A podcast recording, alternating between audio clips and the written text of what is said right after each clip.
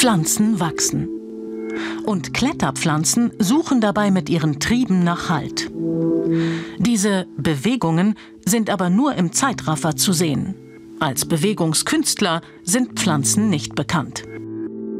Doch es gibt erstaunlich schnelle Ausnahmen. Simon Poppinger ist fasziniert von den geheimen Bewegungen der Pflanzen. Die Venusfliegenfalle schnappt innerhalb einer Zehntelsekunde zu. Und das, obwohl sie weder Nerven noch Muskeln hat. Ich habe hier eine Falle abgemacht. Man sieht, dass die aus zwei Fallenhälften bestehen, die auch diese Zähne hier oben tragen. Und das mache ich jetzt mal einfach mit meinen Händen nach die sind ganz weit nach außen gewölbt, wenn sie offen sind. Wenn hier ein Beutetier reinkriecht, dann ändern sich die Wasserdruckverhältnisse in den Zellen dieser Falle, sodass sich die anfängt langsam zu schließen, bis ein kritischer Punkt erreicht wird und die schlagartige Krümmung ändert und zuschnappt und das Beutetier ist dann gefangen. Diese Bewegung ist für unser Auge noch gut wahrnehmbar. Zehnmal schneller als die Venusfliegenfalle ist eine Verwandte von ihr, die Wasserfalle. Erstaunlich, denn sie kämpft beim Beutefang noch zusätzlich gegen den Widerstand des Wassers an. Das ist die Wasserfalle, die auch bei uns heimisch ist, leider sehr, sehr selten geworden ist. Und die hat kleine Schnappfallen an ihrem Spross, mit dem sie ihre Beute fängt. Die sind so schnell, das kann man mit bloßem Auge gar nicht wahrnehmen, wenn die zuklappt. Da braucht man Highspeed, also Hochgeschwindigkeitskameras, um das Ganze zu visualisieren.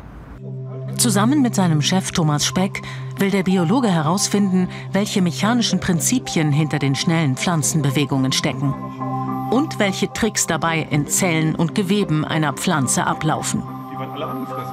Der erste Schritt ist aber immer, die Bewegung so genau wie möglich zu studieren.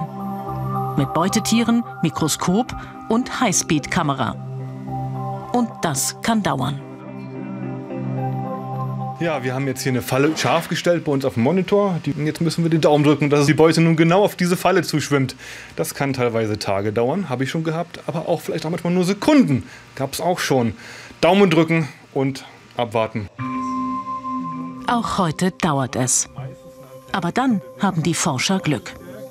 Taucht ein Wasserfloh in die Falle, schnappt sie zu. Die Bewegung ist hier 50-fach verlangsamt. Tatsächlich schließt die Wasserfalle ihre Fangblätter in zwei Hundertstel Sekunden. Zehnmal schneller als ein Wimpernschlag. Selten schafft es die Beute zu entkommen. Die scheinbar einfache Bewegung ist in Wahrheit ein hochkomplexes Zusammenspiel verschiedener pflanzlicher Gewebe und Strukturen. Das haben die beiden Biologen mit einem interdisziplinären Team entschlüsselt. Die Prinzipien der Bewegung und die Kräfte dahinter simulierten sie im Computer. Daraus entwickelten sie ein Modell, das die Bewegung nachahmt. Wenn ich jetzt hier biege, dann schließt sich dieser Demonstrator und deshalb, weil ich hier so gekrümmte Rippen habe, gekrümmte Falten, die diese Bewegung übertragen. Und dieses bionische Bewegungsprinzip ist wirklich spannend. Das ist das, was eigentlich Spaß macht, das dann in die Technik zu übertragen. Die Einsatzbereiche sind ganz vielfältig, wenn man das Prinzip verstanden hat. Viele Technologiefelder kommen in Frage. Zum Beispiel bionische Fassadenverschattung, was wir zusammen mit den Stuttgarter Kollegen machen, wo eben auch der wunderschöne Bewegungsablauf eine Rolle spielt. So könnte es aussehen, wenn die Mechanik der Wasserfalle an geschwungenen Glasfassaden für Verschattung sorgt. Herkömmliche Techniken sind hier nur schwer anpassbar. Die beiden Biologen sind aber noch weiteren schnellen Pflanzenbewegungen auf der Spur. Der Wasserschlauch zum Beispiel, auch bei uns heimisch, saugt seine Beutetiere innerhalb einer Tausendstel Sekunde ein. Eine der schnellsten Bewegungen im Pflanzenreich.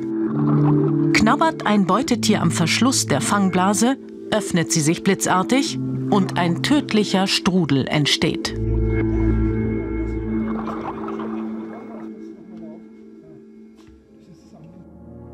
Aber nicht nur bei der Jagd, auch bei der Verbreitung zählt Hochgeschwindigkeit. Der Frauenhaarfarn katapultiert seine Sporen innerhalb von 25 Millionstel Sekunden in die Luft